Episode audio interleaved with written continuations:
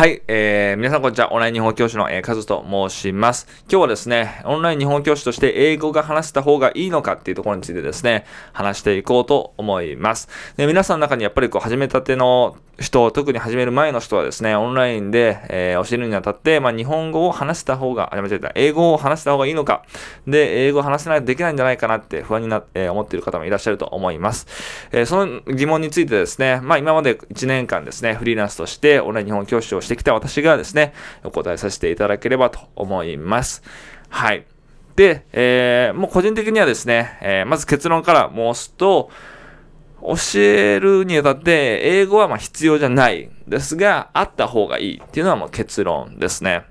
で、えー、オンライン日本教師で、えー、英語がなくても全然日本語は教えられます。で、実際私の生徒さんもですね、英語を全く使わずに教えてる生徒さんっていうのは、まあ、3割から4割ぐらいですね、いたりします。はい。で、えー、むしろ英語が使えないのが武器っていうのもあったりします。っていうのも教えてて感じるのは、生徒さんによっては、その、先生が英語を話す、特に英語がネイティブのスピーカーですよね、のが生徒の場合、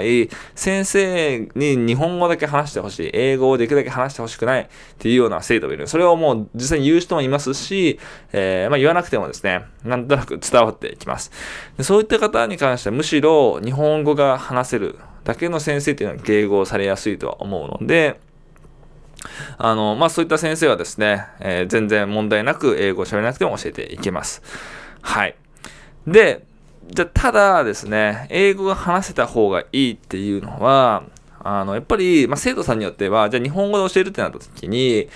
向こうが日本語が話せないと、そもそも何も始まらないですね。これ普通に考えればわかると思うんですけど、向こうが何も習った状態で、いきなりこっちが普通に日本語で話しても、わかるわけがないので、そういった生徒さんに関しては、やっぱりこう日本語で話すのは正直無茶だと思います。で別に日本語を聞くのを鳴らせさせ、鳴らせさせるためだったら別にその自分のクラスじゃなくて、別に YouTube とかあのドラマとか見ればいい話なので、先生としてしっかり日本語を身につけてもらうために教えるっていう点では、やっぱりですね、えー、英語で、もしくはもうもしくはその英語じゃなくてもいいんですけど、その人の、えー、母語ですよね。ドイツ語なのかフランス語かはわかんないですけど、説明するのがやっぱり一番いいなと思います。そういった意味でいくと、やっぱりその、じゃあ初心者ですよね。やっぱり初心者の人を教えるにあたって、えー、その人が話す言語、まあ特に英語ですよね。を話せるのはすごくいいと思います。で、私自身ですね、やっぱりこう、初心者の人を教えるにあたって、まあ英語がですね、ある程度、まあ完璧じゃないにしても、英語で説明ができるような状態なので、まあ、初心者のですね、人にもやっぱ取っていただくことができています、クラスですね。で、やっぱり英語って本当にすごいなと思うのが、まあ、ネイティブ、もちろんアメリカ人、イギリス人の人が多いので、まあそういった人は当然英語を話すんですが、ヨーロッパの人ですね、もう本当にみんな英語話せるんじゃないかっていうぐらい話せます。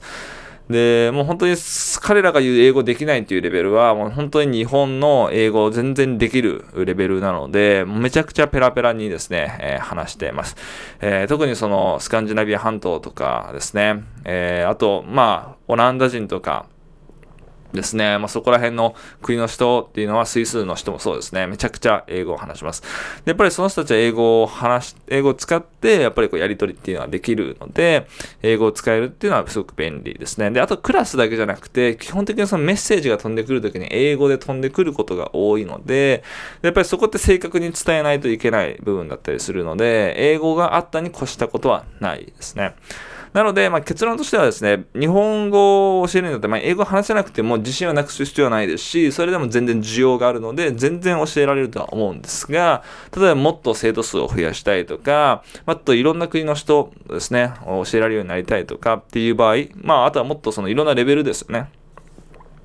教えたいっていう場合は、英語をやっぱり話した方がいいっていうのが、まあ、結論になります。なので、まあ、あの、英語学習を自分でするっていうのはすごくおすすめですね。っていうのも、やっぱり、言語を教えてる立場として、自分が学習者の身になると、やっぱりその人のですね、気持ちっていうのはわかるので、英語を勉強していけば、その学習者の視点っていうのはやっぱり少なからず手に入りますし、かつ英語力も身につくので、ぜひ英語力もですね、鍛えていっていただければと思います。で僕のですね、YouTube では、オンライン日本語教師の情報も発信はしているんですが、英語学習に関する、やっぱ英語自身、英語もですね、すごく大切だなっていういう僕は信念があるので、英語学習も、の情報も発信しています。なので、そちらもぜひよければですね、見ていただきたいと思います。それではですね、ここまで見ていただきありがとうございました。